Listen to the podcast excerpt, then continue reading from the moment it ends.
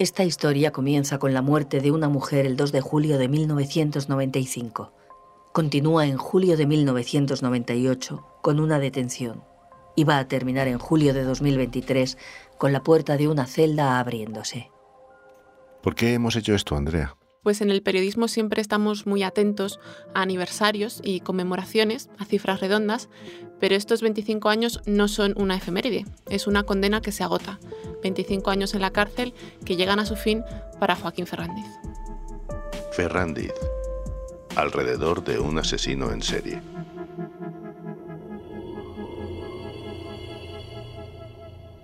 ¿Qué tal? Soy José Ángel Esteban y soy el productor ejecutivo de este podcast y ella es Andrea Morán, que es la directora de este podcast. Esta es la historia de un asesino, claro, pero también es la historia de sus víctimas, sobre todo, me parece. Y también es la historia de una investigación y de una época, todo a la vez. ¿Por qué recuperar, Andrea, esta historia ahora? ¿Por qué volver dos décadas atrás? ¿Qué nos cuenta? Pues esta historia yo diría que es parte pasado y parte presente.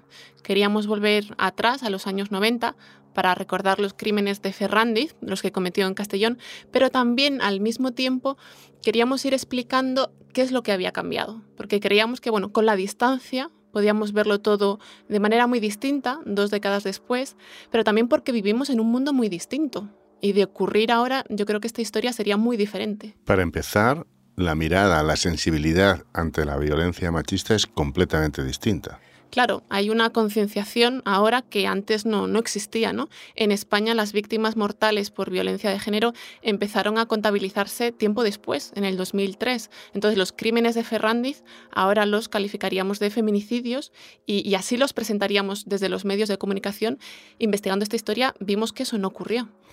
La historia de María José, que es una de las personas de las que se habla en la historia, una de las víctimas, es muy, muy significativa a este respecto, me parece. Sí, es una historia tangencial que se cuela en la principal. Es lo que le ocurrió a esta joven que fue violada por Ferrandiz en 1989. Entonces, cuando el capitán de la UCO, José Miguel Hidalgo, nos lo contó en la entrevista, la verdad es que a mí me impactó, porque Ferrandiz consiguió en ese momento manipular a todo su entorno, a la sociedad de Castellón, presentándose como un inocente, a pesar de que llegó a ir a la cárcel eh, seis años. Entonces a María José se la tachó de mentirosa. No llegamos a tiempo para decirle aquello de hermana, yo sí te creo, que es uno de los grandes lemas que como sociedad nos definen. Sí, la carga de la prueba, digamos, estaba entonces en la víctima, ¿no? Pero más cosas han cambiado. Ahora hay asesinos en serie y antes no, o al menos no los conocíamos, no los definíamos así, ¿no? Exacto, sí, con Ferrandiz irrumpe esa figura criminal, los asesinos en serie pues no existían, teóricamente no se había dado ningún caso así o no se había investigado como tal, porque conocemos al, Tal vez tal vez el arreopero, Exacto. o tal vez José Antonio Rodríguez Vega, el Mataviejas, pero yo creo que no fueron tratados de esa manera, ¿no? Sí, se veía un fenómeno como extranjero, ¿no? Foráneo, de otro país, incluso de, de la literatura. Entonces, ¿podría existir ahora mismo un Joaquín Ferrandiz? Pues es algo que nos contaba la forense Carmen Negre en su entrevista, la ciencia ha avanzado, pero también el crimen, ¿no? Esa conciencia forense que tienen ahora los criminales de no dejar un rastro, no dejar huellas, pistas, pues también ha aumentado. Fíjate que cuando hacen el registro en la casa de Joaquín Ferrandiz, encuentran los agentes la cinta de 18 milímetros y el tapón de la rueda de Silvia Barizo. Un asesino ahora mismo no tiraría esas pruebas. Sí, son dos claves muy interesantes para seguir el desarrollo de la investigación en el podcast. Pero vamos a hablar, si te parece, unos minutos del punto de vista, ¿no? Porque yo creo que, o así lo hemos intentado al menos, no es un true crime al uso, no es, por ejemplo, no es morboso. No, bueno, desde el principio vimos que esta investigación, eh, que había sido muy compleja, se alargó durante tres años. En ella habían participado muchas personas, muchos profesionales, y a Joaquín Ferrandiz se le conoce como el asesino del círculo, porque esa circunferencia, como escuchamos en el episodio 5, es lo que les permite a los agentes de la UCO y al criminólogo Vicente Garrido localizar a Ferrandiz en, en Castellón. Vamos a hablar un poquitito más de esa idea del círculo porque ha estado muy presente, no solamente en la investigación, sino en la mirada general, yo creo, ¿no? Al, al, podcast, al relato, a la historia. Claro, sabíamos que esta historia, sobre todo en la comunidad valenciana, ya había sido contada antes, ¿no? Y queríamos narrarla de otra manera y desde otros puntos de vista. Entonces, bueno, sabíamos que en ese primer círculo, eh, por supuesto, están las víctimas y, las familias, los amigos, el entorno, pero pensamos entonces en los círculos concéntricos, ¿no? En esa onda expansiva, en quienes vivieron de cerca ese caso y a los que también afectó y a los que también quedaron marcados por lo que vieron, por lo que escucharon y por lo que tuvieron que investigar y defender. El fiscal, la abogada, el capitán de la UCO, el criminólogo, por ejemplo. En todo la aproximación en el podcast existe, me parece algo interesante de señalar. Yo creo que es una mirada premeditada, ¿no? Un acercamiento que lo aleja del trementismo sin olvidar los detalles. Y es un equilibrio que me gustaría que desarrollaras, ¿no? Sí, intentamos un tratamiento más aséptico, quizá, ¿no? Más descriptivo, a veces más científico, hay dos testimonios, por ejemplo, que a mí me parecen menos obvio en ese sentido, por decirlo de algún modo, y, un punto de vista muy valioso por, porque son diferentes. Por un lado, la forense que antes mencionaba, Carmen Negre, que en el episodio 2 cuenta cómo el equipo forense de Castellón se enfrentó a las autopsias de las tres mujeres asesinadas en Villarreal y lo que cuenta pues lo hace desde eso, un tono muy analítico, muy científico para esquivar precisamente ese tono más truculento y tener un, respeto máximo con, las víctimas. A mí, por ejemplo, sí que me descubrió el cómo pues, un forense entiende su trabajo, que es como un servicio a la familia, el encontrar respuestas para darles alivio y también darles pistas a la policía. En este caso, eso no fue posible y de ahí pues, que les generara eh, una impotencia, ¿no? una frustración. Vamos a hablar un poco también de pruebas, ¿no? Y hablar de pruebas es hablar del episodio tercero, ¿no? La historia terrible de Claudio Alba, que quizás hubiera exigido, porque lo permite, un podcast propio. Pero vamos a hablar de cómo está construido ese episodio, centrado en la figura de Claudio Alba, que fue una cabeza de turco, obviamente. Sí, el de Javier Martínez, el punto de vista del episodio 3, es el otro que mencionaba que me resulta menos obvio. Es cierto que es un episodio autoconclusivo, es fundamental en la trama, es un episodio distinto, porque el protagonista es un hombre que ni siquiera se cruza con el asesino, pero que termina siendo una víctima más. Claudio Alba se pasó varios meses en la cárcel por culpa de Ferrandiz pero nos planteaba un, problema y es que no teníamos a nadie que nos lo pudiera contar, porque Claudio Alba ya está muerto, ya falleció y no conseguíamos el testimonio de la familia. Pero estaba, como has dicho, Javier Martínez, que es un estupendo periodista y que conocía perfectamente bien la historia. Exacto, los dos firmamos la, la investigación, los dos habíamos hecho las entrevistas y nos dimos cuenta de que, claro, él estuvo allí, Javi estuvo esos días cubriendo lo que le ocurría a Claudio Alba como periodista, fue testigo de aquello y además ha seguido investigando el caso de Ferrandiz desde entonces. Entonces, podía contarnos muy bien además el revuelo mediático que se formó en torno a este falso culpable y explicar muy bien qué papel juegan los medios de comunicación en noticias de este tipo. Él lleva además décadas dedicándose a la crónica negra, a la sección de sucesos. Era la persona perfecta para hablar en este episodio, desde luego estaba justo al lado además. Andrea, el podcast se narra con una voz femenina y es además Emma Suárez, una magnífica actriz, todos lo sabemos, que ha puesto su voz, yo creo que matizada, serena, sobria y muy cercana, ¿no? Porque esta historia tenía que ser contada así. Tal cual. Desde el inicio tuvimos claro que este podcast, esta historia, necesitaba ser narrada por una voz femenina, de una mujer, porque eso lo iba a cambiar todo. Es cierto que no es lo más habitual en un true crime, que quizá por inercia, bueno, pues se suele apostar por voces masculinas, ¿no? Más graves, que relacionamos con los ambientes de, de terror, de tensión, pero aquí estamos hablando de un criminal que asesinó a cinco mujeres y que fuera una narradora la que expusiera los hechos, la que nos fuera conduciendo por esa investigación, la que pidiera explicaciones y lanzara preguntas, yo creo que tenía todo el sentido del mundo. Y llegó además generosamente en Suárez para hacerlo, ¿no? Sí, y en cuanto entró al estudio y locutó, tú y yo nos miramos porque me dijiste, es cine. Y yo también lo sentí, tal cual, ¿no? Por supuesto, su voz nos resulta familiar y creo que pues aporta todo ese bagaje como, como actriz, ¿no? Y, pensamos en sus personajes y pensamos en el universo cinematográfico. Creo que todo eso elevó el podcast y la historia.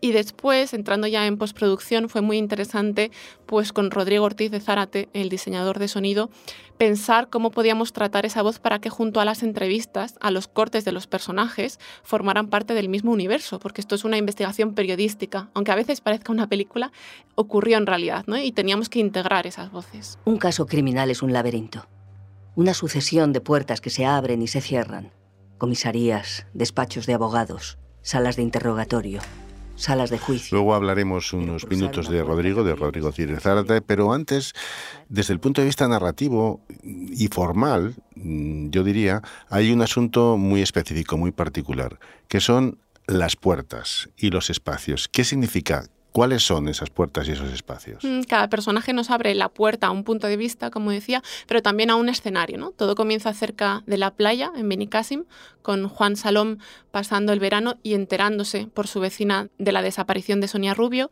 Habrá también una sala forense en un cementerio, la biblioteca en la que Garrido estudia el perfil criminal, el despacho de la abogada Rosa Edo en la que no dejan de sonar los teléfonos, la sala de interrogatorio, las entradas y las salidas de, de la cárcel, una celda que se abre y se cierra de forma repetida y finalmente la sala de vistas donde se celebra el gran juicio.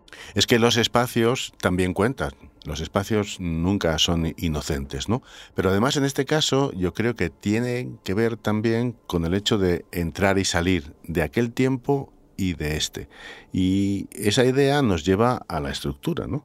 Sí, a la estructura y, al guion, un diseño que hice con Juan Antonio Marraí, los dos como co-guionistas, y al que le dimos muchas vueltas para ir perfilando, ¿no? Cuántos episodios, cómo entrar, cómo salir, cuándo empieza uno, cuándo termina el otro. Claro, y una de las claves más sólidas de la escritura de guion, como sabemos, es la teoría de la cuerda. Es una cosa muy sencilla, pero fundamental. La historia, todas las historias son como una larga cuerda, ¿no? Pero hay que decidir dónde se corta y dónde se empieza y dónde se termina, ¿no?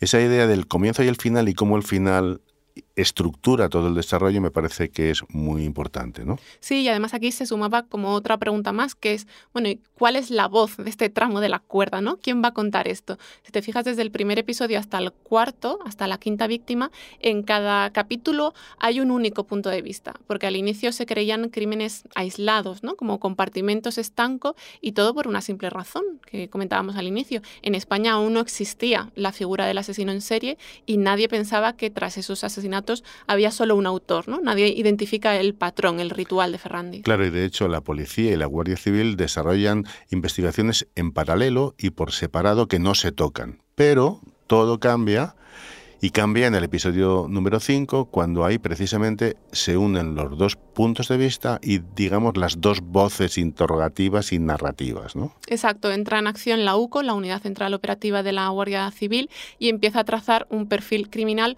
con el psicólogo Vicente Garrido, la segunda voz. ¿no? Y ahí aplican lo que conocemos como la teoría del círculo y diríamos que rodean el nombre de Ferrandiz como el principal sospechoso. Y a partir efectivamente del episodio 6, con esas eh, voces unidas y con esos um, puntos conectados, el desarrollo cambia. ¿no? y las voces también confluyen. Sí, a partir de ese momento el caso ya pone en contacto a esas personas que hemos estado escuchando en capítulos anteriores y las volvemos a, oír ya interaccionando entre, entre ellas. Entonces creemos que así un caso complejo, difícil de exponer como, como este, queda más claro y sobre todo se corresponde a lo que ocurrió en realidad, que había líneas de investigación paralelas que nunca se tocaban, separadas, hasta que se cruzan y todos apuntan a, a la diana y apuntan a ese nombre. Vamos a hablar un poco, si te parece, de cómo, de cómo hemos trabajado, de cómo se ha desarrollado el trabajo. Primero, de las entrevistas. Pues estuvimos varias semanas haciendo entrevistas entre Castellón y, Madrid, Javier Martínez y yo, y a los dos nos sorprendió muchísimo la precisión con la que los entrevistados recordaban todo lo ocurrido. Recordaban fechas, eh, datos, detalles, escenas, momentos, eh, párrafos del sumario. Hablamos de profesionales que memorizan esos expedientes ¿no? y que aún hoy, 25 años después, el de Joaquín Ferrandiz Ventura exactamente lo recordaban con muchísima precisión. La, primera pregunta de la investigación, de vuestra investigación, es también la primera pregunta del podcast, ¿no? Tal y como se oye en el podcast, ¿no? La primera entrevista que hicimos fue a Juan Salom y la primera pregunta que le hicimos fue, bueno, ¿cómo comenzó todo? ¿Cuál dirías que fue el inicio de todo? Y ahí él arrancó a hablar y no paró eh, hasta 20, 25 minutos después, exponiendo los hechos con muchísima claridad Pasó lo mismo con el capitán José Miguel Hidalgo. Entonces ahí percibes que estas son personas bueno, que lo registran todo, ¿no? Por necesidad, por su profesión, pero que tienen una memoria prodigiosa y que Joaquín Fernández les había dejado huella en su carrera y en su vida. Todos compartieron además, y eso sí que hay que decirlo, la información con mucha generosidad y sensibilidad, porque entendieron desde el principio el espíritu de este proyecto. Y de aquella huella efectivamente surge buena parte del relato.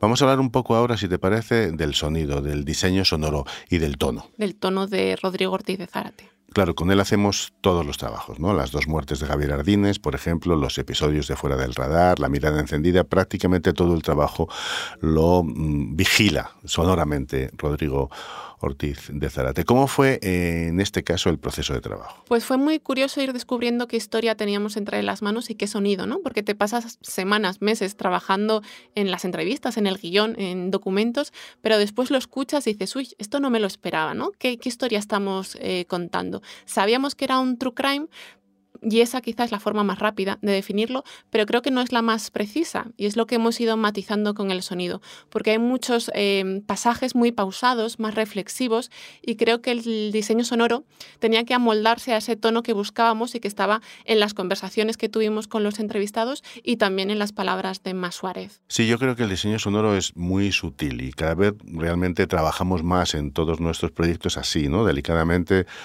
haciendo que suene lo justo y en el momento adecuado, sin llenarlo demasiado, pero al mismo tiempo tenga todo una densidad mm, propia, ¿no?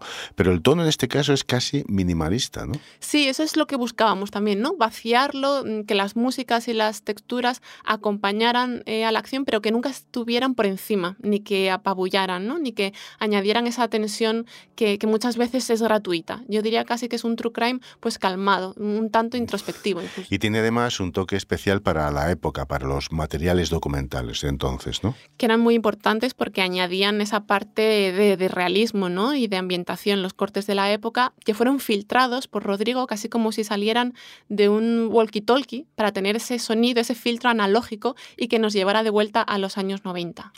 Andrea, vamos a ir terminando, si te parece. Ferrandiz, alrededor de un asesino en serie, es un true crime, sí, pero ya ha quedado claro que no es un true crime al uso, ¿no? Exacto, y además queríamos que el podcast tuviera dos eh, escuchas, vamos a decir. Una en este presente, en julio de 2023, cuando Ferrandiz pues, pasa ya sus últimas horas en la cárcel, y otra en el futuro, porque a saber cuándo nos están escuchando ahora mismo. ¿no? La narración debía servir para ambas escuchas, y eso puede ser así porque este caso, el de Ferrandiz, no se termina cuando judicialmente esté zanjado, que será en unas horas.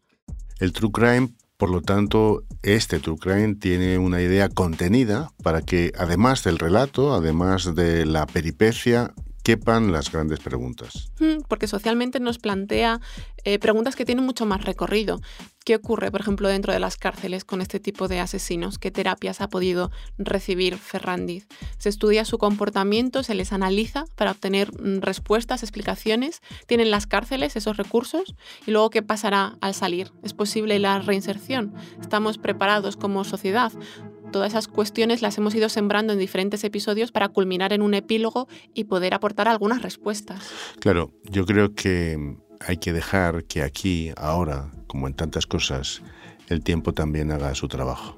Y a ese respecto me gusta mucho lo que propone el capitán Hidalgo en el epílogo, ¿no? Estas respuestas no pueden darse en caliente, no pueden darse en un debate sensacionalista que se alimente del miedo, se debe debatir de cara a futuro, ¿no? Con la ley en, en, la mano y ver qué carencias tiene, tiene esta. Es importante además, yo creo decir, remarcar que la prisión permanente revisable entró en vigor en 2015 y como Ferrandiz fue juzgado con un código anterior no se le puede aplicar esa herramienta, pero esa herramienta ya existe también para protegernos. 25 años de cárcel después, Ferrandiz alrededor de un asesino en serie. Gracias, Andrea. A ti, José Ángel.